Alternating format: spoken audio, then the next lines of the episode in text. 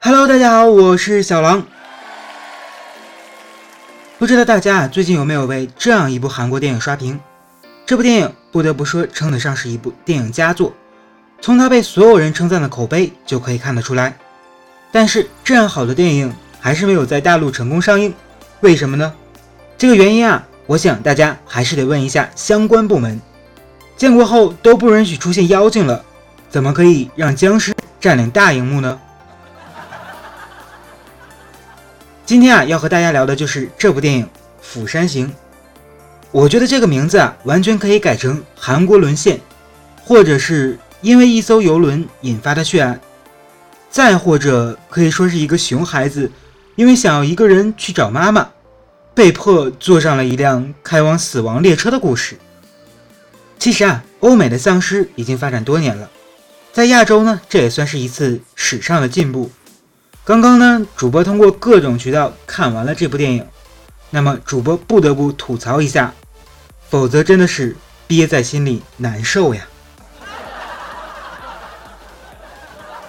第一个要说的是丧尸进化了，相信很多人都听过《行尸走肉》或者是《僵尸世界大战》，再不济你也看过九十年代香港的电影，但是这部《釜山行》相比起来，那真的是要进步不少呀。原来的丧尸可以称得上是动作是迟缓的，智商是没有的。但是韩国的丧尸能够用跑酷的速度去爬火车，这真的是只能用一首歌来形容了。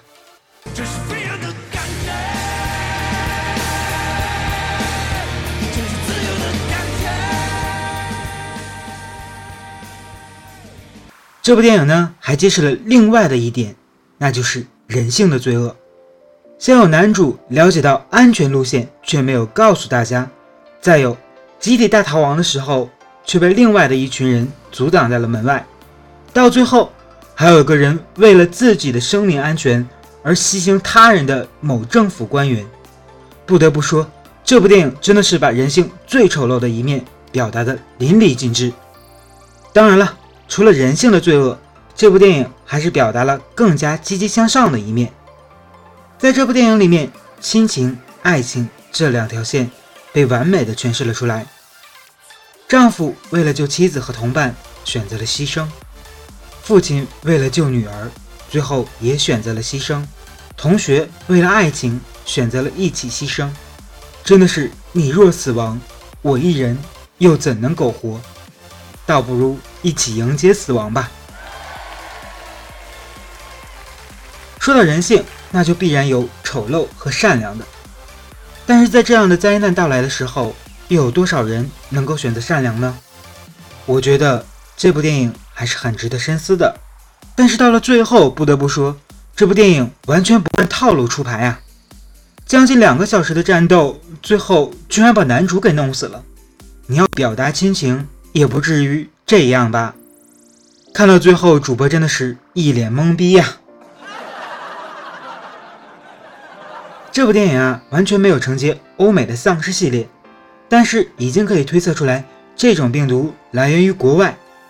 那么主播就在想，短短的几年当中，电影中的病毒已经从欧美传到了亚洲，是不是？但凡我们总局不做什么限制，那么在未来的某一天，我们也能在国产的电影当中看到这样优质的作品。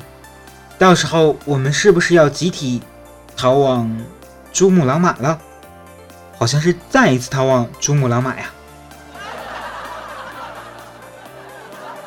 好了，今天的节目呢就和大家聊到这里。喜欢本期节目呢，可以进行转发或者分享，谢谢大家。下周同一时间我们不见不散啦！